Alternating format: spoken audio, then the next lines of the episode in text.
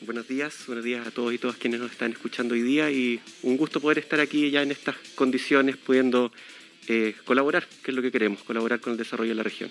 Eh, eh, vamos a hablar un poquito, porque es la primera vez, al final te voy a hacer un par de preguntas relacionadas a la contingencia, pero yo quiero que todos, me incluyo, te conozcamos un poco más. y después te voy a decir que todos son los que me han mandado mensajes para que... para anotarle la libretica. Exactamente. Eh, ¿Quién es Rubén Quesada? Pues, eh, vamos, yo te voy a hacer pregunta y tú me has contestado. Es una especie de cuestionario. Eh, ¿Edad? 35. Ah, jovencito. ¿Casado, soltero? Casado, dos hijas. ¿Dos hijas? ¿De qué edad? Tres años, un año nueve. Oh, chiquitita. Hermosas.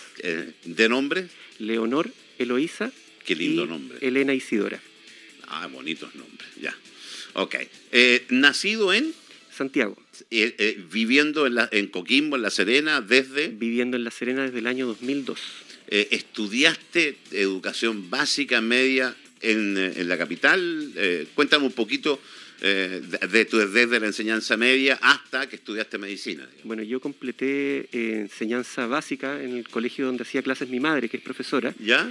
Y cuando nos cambiamos acá a la región, estudié y egresé del Colegio Serena y después estudié en la Universidad Católica del Norte Medicina.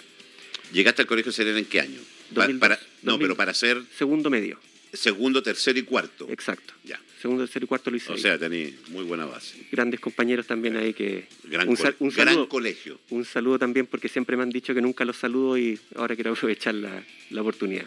No, y saludo a la, a la, a la, a la, matriarca ahí del colegio también, porque si no se van a Sí. Ya. ¿Y terminaste? Terminé, eh, estudié medicina en la Universidad Católica del Norte, ahí eh, pude desarrollarme desde el punto de vista de la formación médica, pero también desde eh, la actividad extracurricular. Yo participé en, bueno, en Jóvenes por la Salud, en la Sociedad de Debate, en el equipo de rugby, distintas instancias aparte de lo que era estudiar. Y en el centro de estudiantes formamos el, el primer centro de estudiantes ya más reconocido en la, en la carrera. Después logramos hacer un trabajo en conjunto con las carreras de la facultad, con enfermería, kinesiología, nutrición, y levantamos el centro estudiante de la Facultad de Medicina. Y bueno, fueron pasando los años y finalmente egresé. Ya sabemos que es una, carrera larga. Larga, sí. Y mm, bueno, al egresar, el último año fue bien, bien decidor para mí. Tenía como varias alternativas de dónde empezar a desarrollarme. Y finalmente en mi internado, nosotros pasamos por hospitales, por atención mm. primaria, me tocó eh, estudiar en el, hacer mi, práctica en último año en el CEFAM de San Juan. Y ahí, bueno, me enamoré de la atención primaria y ahora me considero un fundamentalista radical de la atención primaria. Y eh, también un saludo para ellos. Nos vamos a ver hoy día a la tarde, en el inicio de la campaña de la vacunación. vacunación. Muy bien. Y em, bueno, contento, ahí estuve trabajando nueve años casi y, con todo lo que es la atención primaria, el dolor, la insuficiencia, el poder eh, no tener medicamentos, el no poder controlar a las personas, eh, no sé, pues dejarle un, tratamiento y no poder eh, verlos cuando le dicen normalmente en una consulta a los pacientes, no, venga a verme en 15 días, allá imposible, pues, o sea, y si es que encuentran hora en 15 días es con el quien les toca, tampoco los puedes ver tú. Y tienen que contarle su historia a Pedro, Juan y Diego 10 veces, si es salud mental peor todavía. Entonces, eh, todas esas cosas eh, a uno lo frustran, lo indignan, a algunos les crece el cuero de chancho y después eh, se vuelven más insensibles, pero otros buscamos alternativas para, para poder tratar de hacer algo, mm. batalear contra la corriente. Y ahí el colegio médico fue una alternativa.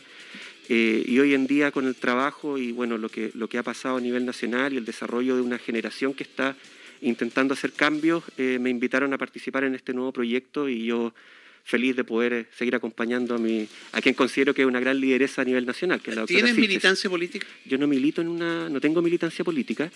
Eh, siempre he tenido, eh, bueno, he ido cambiando también. Todos tenemos postura, Siempre he tenido mi postura, mi corazoncito es de izquierda, ya me, me, encuentro cercano y también por el tema de la universidad y el desarrollo he estado bien vinculado a una serie de compañeros de universidad que terminaron formando el Frente Amplio. O sea, mis amigos de universidad están ahí eh, yo, si bien es cierto, nunca he militado, he colaborado con ellos, tenemos buena relación, pero como también eh, producto del colegio médico he tenido buena relación con todos los partidos políticos. O sea, yo eh, hoy día nos vamos a juntar con el senador Walker, la próxima semana con el senador Gaona, mañana con el senador Núñez, porque entendemos que finalmente estamos en una región que si no trabajamos todos juntos no va a avanzar.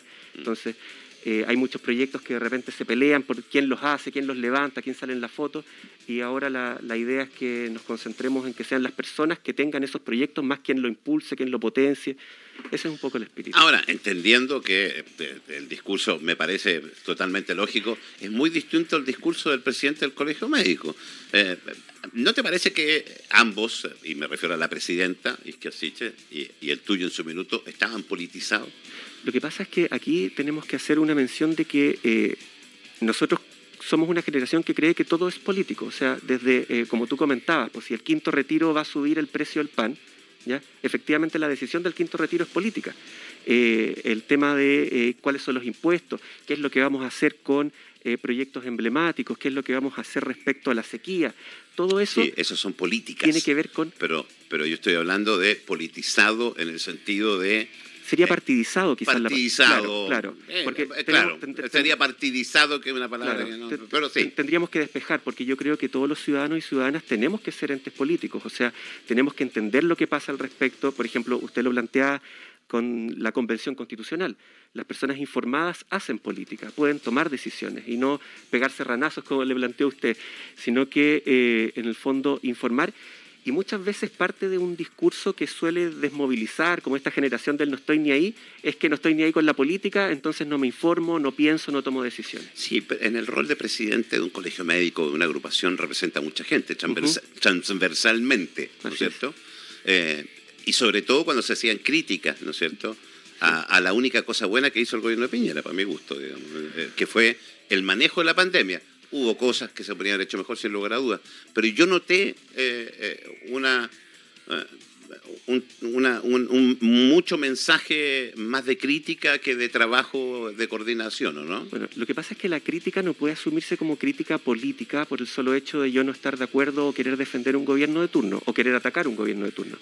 Yo creo que las críticas que nosotros hicimos siempre las hicimos desde el punto de vista de la fundamentación todas nuestras críticas estaban apoyadas por eh, comités de expertos, incluso hasta el mismo consejo asesor que eh, guiaba el, manejo de la pandemia o que se nos dijo que iba a guiar el manejo de la pandemia, también tenía sus críticas, claro, no las podía decir en público porque había que mantener una institucionalidad, pero convengamos que las decisiones, y, y así se fue, fue develado, las decisiones se tomaban en un comité que era el presidente, el ministro y los dos subsecretarios y finalmente existía todo un aparataje consultivo que se enteraba por la prensa de cuáles eran las medidas en el plan paso a paso, cuáles eran las medidas de qué, qué comunas iban a entrar en cuarentena o no. Ustedes también lo explicaban cuando sí. habían indicadores que no calzaban por ninguna parte y de pronto si es que efectivamente, y nosotros así lo entendemos, hay que contemplar la lista económica, turística, sanitaria, eso tiene que hacerse lo más transparente posible porque tenemos que tomar decisiones. En medicina nosotros hemos visto que todas las decisiones tienen sus costos alternativos y sus costos secundarios.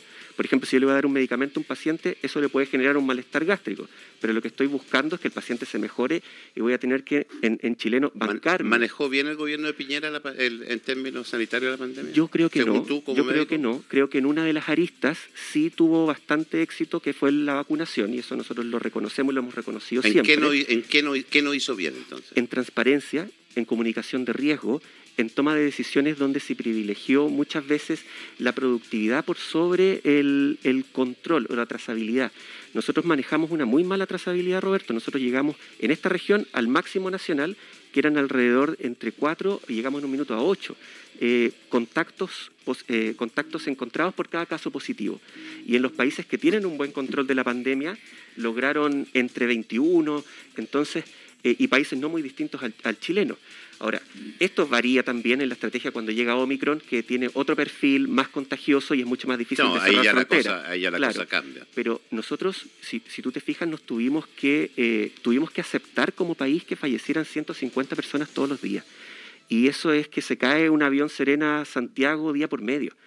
Y nosotros eh, estuvimos totalmente desensibilizados al respecto. Eso pasó en todo el mundo con números, eh, ojo, con, no, lo, con, los vecinos con números peores, eh, claro, que, claro. peores que nosotros. O sea, podemos compararnos con mucho, nosotros esperábamos que las políticas... Es que no nos podemos comparar con países del primer mundo, si no somos un país del primer mundo tampoco. Bueno, pero sí tenemos ciertas características que nos pudiesen haber ayudado mejor. Podríamos haber implementado quizás la misma estrategia con no los resultados del primer mundo, pero definitivamente mejores resultados que los que tenemos ahora. Ahora, no solamente evaluamos esto en la cantidad de, de, fallecidos, que es muy dolorosa, sino que también en la cantidad de personas que enfermaron. porque lo, y, y lo llevamos diciendo hace más de un año, veamos qué es lo que va a pasar con todas las personas que se enfermaron y no fallecieron, pero que quedan con que con secuelas. la secuela. Y pareciera ser que ahora recién nos estamos dando cuenta de esto. Entonces nosotros ahora tenemos tres focos importantes que el Ministerio de Salud va a tener que abordar. Uno, el manejo de la pandemia y esperando que no lleguen nuevas, nuevas variantes. Segundo, qué es lo que hacemos con todas las personas que fueron infectadas, que tienen secuelas, que muchos de ellos tienen incapacidad laboral, se van a poder jubilar estas personas, ah, ojo, van a poder, claro, ojo el tema mental. hay un detrimento, claro, hay un detrimento desde el CEID eh, confirmado hasta también la salud mental de la gente que tuvo que estar enclaustrada en su casa. Y finalmente, eh, eso en un país que ya era campeón de los problemas de salud mental eh, y violencia y drogas, te dio, la pandemia no- nos arrasó por todos lados. Entonces, yo no al creo que- mundo. Sí, sí, pero si usted me pregunta si el manejo de la pandemia previó eso, yo creo que no lo previó. Yo creo que ahora nos estamos dando cuenta de las secuelas, de la salud mental y de todas las actividades desplazadas. O sea, a mí me tocó, yo trabajé también un tiempo en, en as- asesorando a las personas que se iban a pensionar por invalidez. ¿ya? Y ahí yo veo, veía el- lo que era el final de la carrera, o sea, en el fondo cuando ya esta persona, no sé, pues que trabaja en un colegio como auxiliar de aseo, tiene todavía 50 años, pero eh, hace cuatro años que arrastra un problema en la rodilla o en la cadera y no tiene cómo operarse, no tiene cómo solucionar su problema, eh, tú dices, churra, eh, esa persona todavía ahora, después de la Es- pandemia, tiene que esperar mucho más. ¿Es la salud una prioridad para este gobierno? Definitivamente. ¿Por qué no tenemos Ceremi en salud entonces? Porque, ¿cómo te lo adelanto? Porque es una, es una absolutamente una aberración decir que es prioridad y no tenemos una de las máximas autoridades que tiene que tomar decisiones. Lo que pasa, Roberto, es que nosotros estamos generando nuestra instalación porque eh, con una serie de pasos, ¿ya? Eh, primero, reconocer que ningún, ningún gobierno se ha instalado el primer día con toda su, todo su elenco. No digas eso porque es empatar y lo dije No, yo ayer no, en la no, tarde. Este gobierno asumió digo- siendo muy crítico en los gobiernos anteriores diciendo que estaba todo mal hecho. Eh, porque se lo dije, a- le mandé el recado al alcalde de Montepatria, que le hizo la crítica a Oscar Tapia, presidente de la UDI, eh, diciendo dejo esto por acá y dejó una eh, cuando Lucía Pinto se había demorado no sé cuánto tiempo. Si vamos, si se van a demorar lo mismo que el otro, quiere decir que iba a ser un gobierno igual al otro. ¿no? No, eso es un, eso es un silogismo, está mal hecho, pero, pero en realidad, eh, Hasta el momento en la nominación de los Ceremi vamos así. ¿Por qué no se han hecho la nominación de los Ceremi? porque lo estamos haciendo tiempo a tiempo. Yo dije que íbamos a tener seremías prioritarias, ¿ya? dentro de ellas salud y educación, y eh, muy, muy pronto vamos a tener noticias de salud y educación. ¿ya? Te lo puedo- tengo que mantenerlo así porque este es un diseño que estamos trabajando a nivel nacional. Primero tenemos la instalación de un presidente que fue el más votado en toda la historia, el más joven, que viene con mucho... Ya asumió, ya pasó eso. Exacto, pasó. Eh, ya, ya es El lunes, el lunes estuvimos trabajando con las autoridades comunales de toda la región, bueno, salvo una comuna que no se presentó, pero estuvimos con las comunas de toda la región. El día martes fuimos al Limarí, en terreno con el delegado presidencial, porque estamos instalando la figura de la delegación presidencial. Eh, ayer fuimos al Choapa a ver un problema que tiene el Hospital de los Vilos, que ustedes sabrán que ha tenido Te grandes fuiste temas. para otro lado, ya empezaste. Te está- estamos hablando, No, voy, voy, estamos voy. hablando de la instalación de los Ceremi, que son, para mi gusto... Pero- pero Eh, déjame- ¿Sabes por qué? Perdona, ¿sabes Sí. por qué? Eh, me siguen llegando mensajes. Cuídame al primo. No sabía que eres primo de un gran amigo mío. así que- siguen llegando mensajes presionando. Tengo, tengo barra, tengo barra. Te vos tenés una barra importante. Es decir, muy buen cabro. Eh, eh, pero yo tengo que cumplir mi rol. Eh, eh, tú eres una persona, y yo lo, lo he dicho, eh, que eres especialista en un área, y muy interesante y muy importante como es la salud. Pero en los otros temas, no eres especialista. O sea, hablemos de sequía, tú sabes tanto de sequía como sé yo. Hasta a lo mejor yo podría saber un poquito más porque Por me ha tocado con, por Claro. la noticia, me ha tocado entrevistar a mucha gente. Para lo cual lo que necesitas tú, indudablemente, es el, el personal de apoyo, los expertos. Y los expertos para trabajar contigo son los Ceremi. Eh, son los que encabezan los equipos. Eh, entonces, eh, a, a eso voy yo, teniendo, teniendo el tiempo suficiente para haberlo hecho. Por eso cuando dicen, no, no estamos tomando con calma el tema, eh, lo están viendo de Santiago, eh, me- y, y me da lata porque es caer lo mismo que pasó en el gobierno de Piñera, lo que pasó en el gobierno de Chalet, es como lo mismo. Sí, no, en realidad no es lo mismo, Roberto, porque si me, si me deja terminar el, Sí. la, la- Lo la dejo lo- terminar. la locución, ¿ya? Viernes presentación del presidente, lunes delegación presidencial con los alcaldes, martes en Limarí, miércoles en el Choapa y hoy día vamos a tener noticias de los seremis prioritarios. Ya, hoy día, Ceremis prioritarios son Salud y educación. Vamos a ir instalando. Paola Sana, vamos a ir instalando nuestros Ceremis y ¿Qué, eh, qué hizo ayer en la reunión que tuvo en la Seremia eso, no? conversar con los funcionarios, ¿Y le fue a contar quién era? ¿no? Yo me entero de todo, ¿ah? Obvio. Obvio. Usted Mira, tiene- anda usted con la periodista Jenny Gallego, aprovechamos de Yo saludarla. tengo, tengo barra y usted tiene informantes también, así que eso tenemos que entenderlo. Ahí ya me contaron. No, yo enteré ayer en la tarde. ya. Yo pensé que ayer salía el nombre ya. Sí, pero no. fue a contarles quién era, no te voy a pedir el nombre. No, pero- no, no fui a contar, fui a preguntar cómo, cómo han estado. También hay que reconocer que muchas seremías han estado sin Ceremi, no solamente desde el 11 de marzo, sin Ceremi desde hace muchos meses atrás. Y No, algunos, algunos llevaban años sin Ceremi porque Claro. iban a calentar el asiento. ¿no? Ent- entendemos. Entonces, también hay un fenómeno, y nosotros somos bien respetuosos de los funcionarios como para poder contemplarlos dentro de los diseños también. Entonces, nosotros, eh, obviamente, eh, todos los Sí, nombramientos... tiene que haber un respeto. to- todos los nombramientos son, eh, y sobre todo en este momento, el, el diario o los diarios, la prensa han sacado muchos nombres a Sí, veces. son tan mentirosos. De repente, así como para ir sondeando el terreno y, y los funcionarios se ponen nerviosos. Y yo creo que eso es también eh, bueno, por lo mismo. dificulta, dificulta mucho. Bueno, ok, tenemos, hoy día tenemos nombres sí o sí de dos Ceremi, de dos seremis. sí. que es Salud y educación. salud y educación. ¿Y qué pasa con el resto? van a ir saliendo cuando vayamos haciendo un proceso de instalación. ¿ya? Si como te digo, esto está diseñado, nosotros sabemos que es muy importante tener también control de la agenda, porque nosotros queremos comunicar eh, de buena manera qué es lo que está haciendo nuestro gobierno.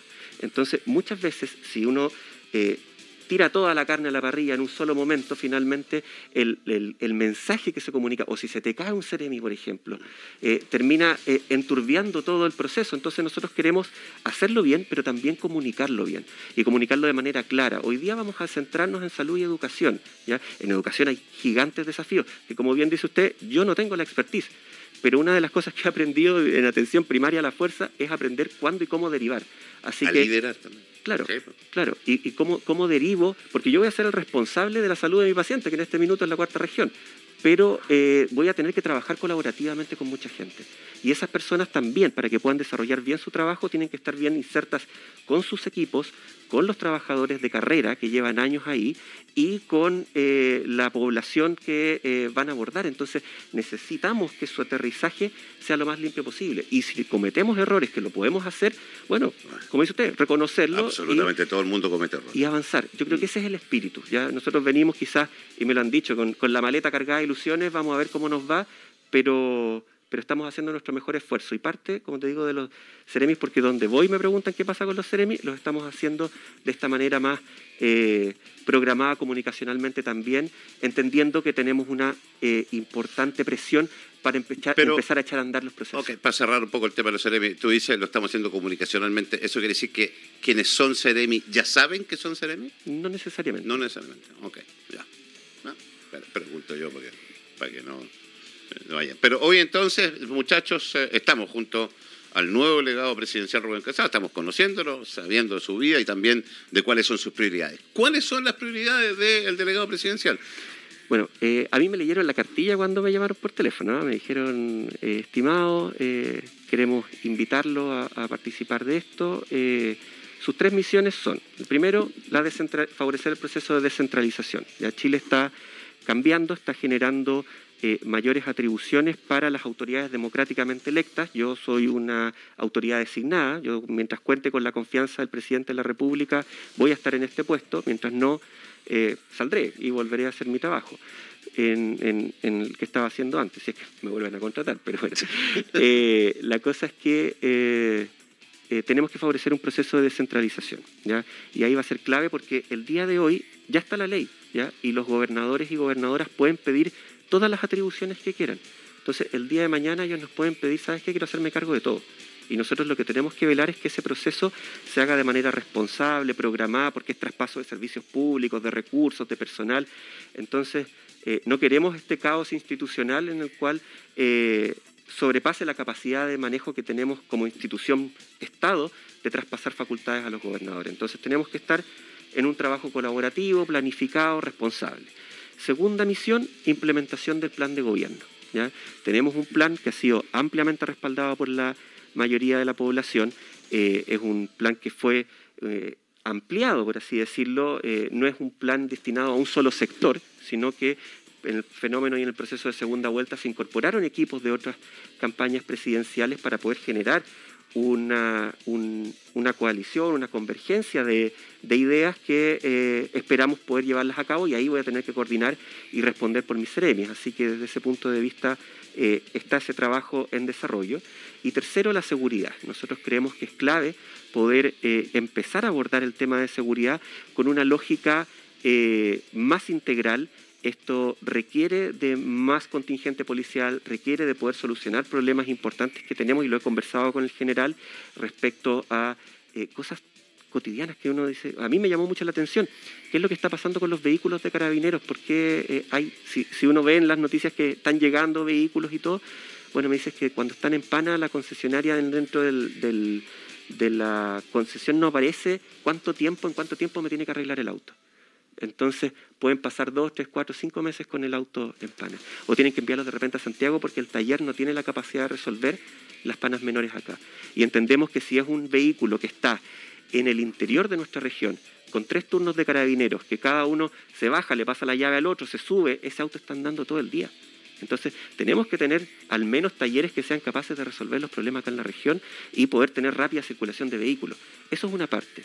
Pero esto no se va a solucionar solamente con más carabineros y más vehículos. Y aquí tenemos que abordar un montón de temas que tienen que ver con cómo nos relacionamos con los municipios, cómo podemos hacer que exista vigilancia eh, municipal efectiva, eh, si se puede potenciar el plan cuadrante, que al principio funcionó muy bien, pero finalmente después ahora uno llama y, es, como pedir ahora en el consultorio. entonces, yo diría que es peor. Entonces, eh, tenemos que abordar eso, ¿ya? Y tenemos que abordar también el sentido de cómo podemos llevar más paz, más paz a la a los barrios. ¿ya? Yo creo que eso es clave. Nosotros, a mí me tocó trabajar en, atención primaria y, ver cómo eh, la falta de seguridad, ver cómo el narcotráfico, ver cómo el aumento en el uso de armas está eh, afectando a nuestra población también desde el punto de vista de salud. O sea, un hijo que se pierde en la droga, eh, una balacera fuera de tu casa, son cosas que, que, dañan a las personas en, lo más íntegro de que es su, vivencia. Entonces, con ese enfoque, yo le pondría hasta un enfoque sanitario al punto de vista de la, mm. seguridad. A ver, eh, eh, vamos a hilar en, la primera eh, obligación o prioridad que me dijiste tú, que es la descentralización en un cargo que se ha planteado, como el caso, caso tuyo, que es el delegado presidencial, que debería dar paso a un cargo elegido democráticamente. Vamos a hablar de este famoso cargo elegido democráticamente que es la gobernadora. La gobernadora que ha sido cuestionada transversalmente. Y te lo voy a llevar al tema de carabineros. Eh, la gobernación mintió en el tema de carabineros. Eh, y te invito a que revises para atrás las noticias. y mintió porque dijo en su minuto que no accedieron a comprar más carros de carabineros porque no habían. Y detrás de eso llegaron carros de carabineros con otros dineros de otras instituciones una persona que ha tenido problemas de trato, ya no es uno, no es dos, con mujeres, reiterado, reiterado, eh, insisto, no es uno ni dos. Eh, una persona que ha tenido problemas transversales, una persona que se ausenta permanentemente de su trabajo. Eh, ¿No te da miedo pasarle el manejo de la región a alguien así? Bueno, es que efectivamente yo no le estoy pasando el manejo a nadie, si finalmente somos nosotros quienes elegimos a nuestras autoridades. Por lo tanto, eh, ella es la máxima autoridad democráticamente electa. Y si yo tengo en algún minuto alguna diferencia de opinión que eh, involucre el trabajo conjunto, lo vamos a conversar. Yo creo que eh, se ha demostrado que ya, chilenismo, disculpen, pero a, a, patadas no funciona esta cuestión. Entonces, a ella. Ella ha tratado, ella es la que ha tenido una actitud incluso con los mismos consejeros eh, interrumpiendo, llamando, golpeando. Y... Bueno, yo creo, yo creo que eso podemos, podemos intentar de, de, ser un ente catalizador de diálogo, un ente catalizador de poder poner las cosas en orden sobre la mesa, tenemos esa intención. Eh, efectivamente tenemos un trabajo colaborativo, hemos empezado a conversar, tenemos desde cosas cotidianas que resolver, ya temas de, infraestructura, por así decirlo, hasta grandes desafíos como la sequía. Entonces, si, ¿La, vaya a pasar tu oficina? Ah, si vamos a tener, si vamos a tener una, si vamos a tener una gran, eh, un, un gran trabajo, tenemos que estar Y yo creo que eh, eso desde que se conozcan los jefes de gabinete, desde que empecemos a ver co-construcciones de agenda, o sea, tenemos que hacer muchas, muchas cosas para mostrarle a la región que eh, en este momento que tenemos un, un, híbrido institucional, eh, no son dos cabezas que van para distintos lados y en eso no nos vamos a quedar en los esfuerzos. Nosotros vamos a intentar coordinarnos de la mejor manera, cumpliendo nuestro programa de gobierno, pero generando ese espacio y esa apertura para dialogar y avanzar. Estoy, no, hemos llevado ni una semana en el cargo, eh, hemos generado amplios acercamientos con los alcaldes, eh, pero tenemos que seguir trabajando y tenemos toda la voluntad de hacerlo. Ah, desde el interior del Partido Comunista, lo dijo el diario El Día, y lo dijeron que eh, es la gobernadora quien vetó el nombre del doctor Vivero, tu colega, el doctor Fernando Vivero, y habría instalado el tuyo. Eh, y eh, en beneficio de la relación con la gobernadora. Eh, a ver, barato? Yo creo que sí, sí. No, no sé si entrar mucho en, en, en no, eso. Pero, no, no, pero en realidad. Que, que, que, es un cagüín, ¿no? Sí, sí, yo creo que es un cagüín. Pero, no, la palabra, Pero si habla así, hombre, si más encima de la joven. hay que, hablar las cosas como son. Sí. Pero mira, eh, con Fernando Viveros yo tengo un, le tengo un gran respeto. Yo he conversado mucho con él. De hecho, nos tocó trabajar juntos en en emergencias y desastres. Ya nosotros tuvimos que ir a eh, Valparaíso en el incendio, estuvimos el 2015 para el terremoto, estuvimos también cuando estuvo la luz en Atacama. Entonces sabemos lo que es trabajo conjunto en situaciones difíciles. O sea, nos tocó, por ejemplo, llegar a Los Loros cuando recién se abrió el paso allá arriba y venía bajando la gente por sus medios. Llegamos antes que las fuerzas eh, militares allá arriba, un colegio, tuvimos que instalar todo lo que era desde higiene, seguridad, distribuir las tropas, siendo eh, dos médicos que no teníamos ningún grado de, autoridad ahí sobre, pero, pero el, liderazgo igual se ejerce, ya no necesariamente en la jineta, sino que logramos ordenar ahí y yo tengo un gran respeto por Fernando, eh, colega y amigo en ese sentido. Así gran persona aparte. Que... Así que yo espero que podamos trabajar juntos en este, ¿Va a ser este gobierno?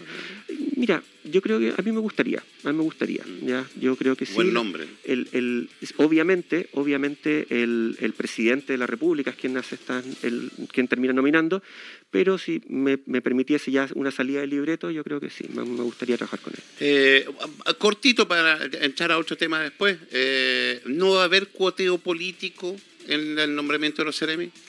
A ver, eh, diciéndote A ver, cuoteo político en el sentido que las personas que lleguen, obviamente, pueden tener militancia, porque eso no tiene nada que ver. Me refiero a que ahí te lo voy a decir derechamente, porque eh, está el tema sobre la mesa de eh, quién era el periodista que trabajaba con la senadora Diana Muñoz, que es el Nico Belli, ¿no es cierto? Que eh, se habla de que asumirían bienes nacionales y eso claramente no tiene la capacidad. A eso me refiero, a personas que no tengan la capacidad para ocupar ciertos cargos, que se improvise decir, y aparezca, ¿no es cierto?, un tipo que es, no sé, que tiene una profesión haciendo una cosa nada que ver. ¿No va a mover eso? A ver, nosotros desde el punto de vista del esquema y el diseño que se ha instalado para poder hacer eh, los Ceremis, tenemos que considerar, por una parte, el todo a nivel nacional. O sea, tampoco queremos que una cartera sea el feudo de un partido político, por ejemplo. ¿ya? Está perfecto. Entonces, Ni que responda a un ah, senador o un diputado. Claro, y clara señal de eso es que en el fondo estoy yo acá como, como delegado presidencial. ¿ya?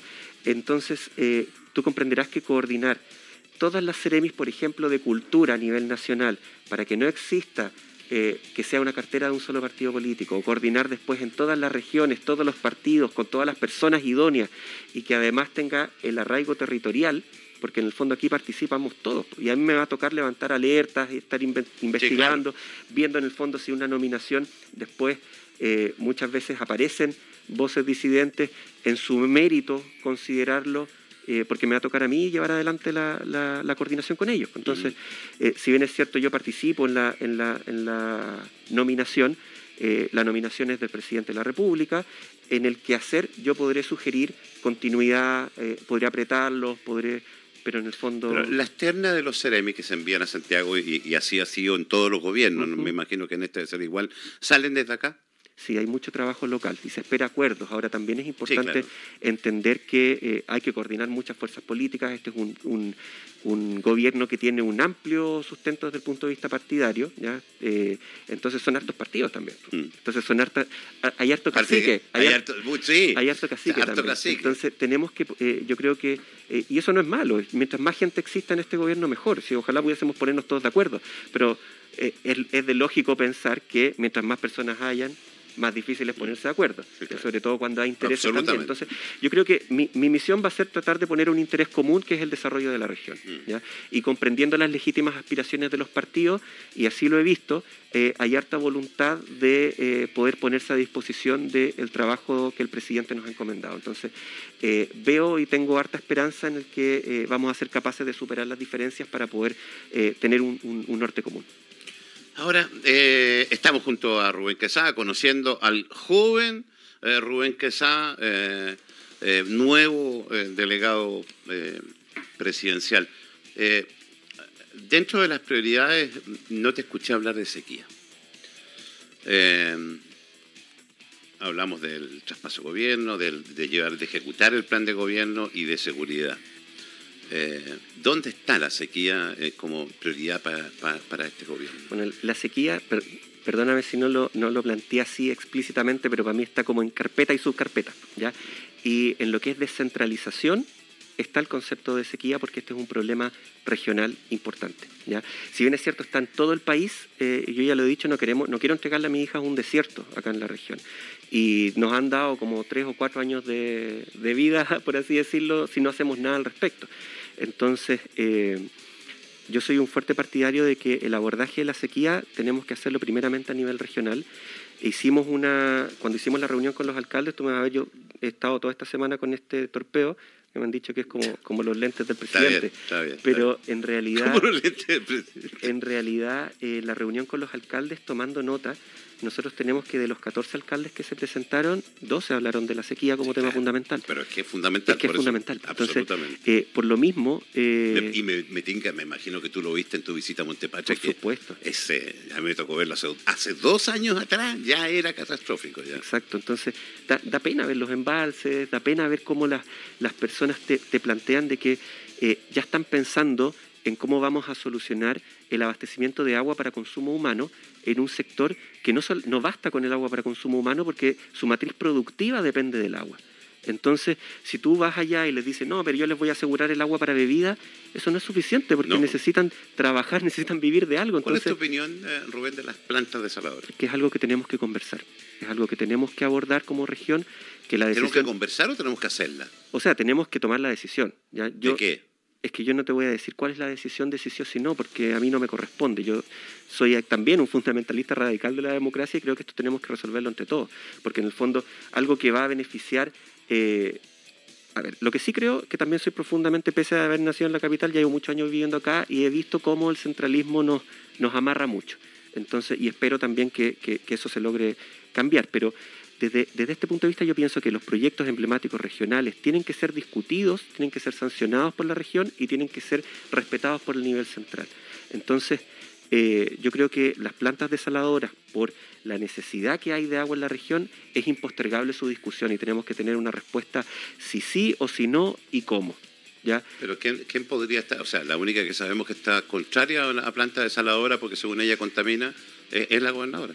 Yo ahí diría que en realidad nosotros, lo mismo que dije al principio, todas todos los tratamientos tienen algunos efectos secundarios. Lo que tenemos que ver es que el, daño no sea mayor que el beneficio. ¿ya? Eh, nosotros tenemos el juramento primero no dañar. ¿ya? Entonces lo que tenemos que hacer es ver si lo que vamos a hacer es un beneficio, nos va a solucionar el problema, ¿ya? porque también muchas veces uno plantea proyectos con la idea de solucionar un problema que no lo soluciona. ¿ya? Entonces tenemos que ver si lo va a solucionar, cómo lo va a solucionar y cuáles son los costos. y si como región estamos y si como región estamos disponibles para asumir ese costo. Somos la única región en Chile, del norte de Chile, perdón, que no tiene planta de desaladora. Y ese es un gran antecedente, ese es un gran antecedente. O sea, creo que la imagen está en el, eh, está, eh, eh, está en el mundo. Eh, has dicho varias veces que faltó un alcalde en la reunión. Lo dije dos veces. Lo dije Por dos eso, veces. No, lo dijiste dos veces que ahora me, eh, alguien me lo está acordando. Ahí el alcalde. No, no, aquí me están, eh, me están soplando. Sí.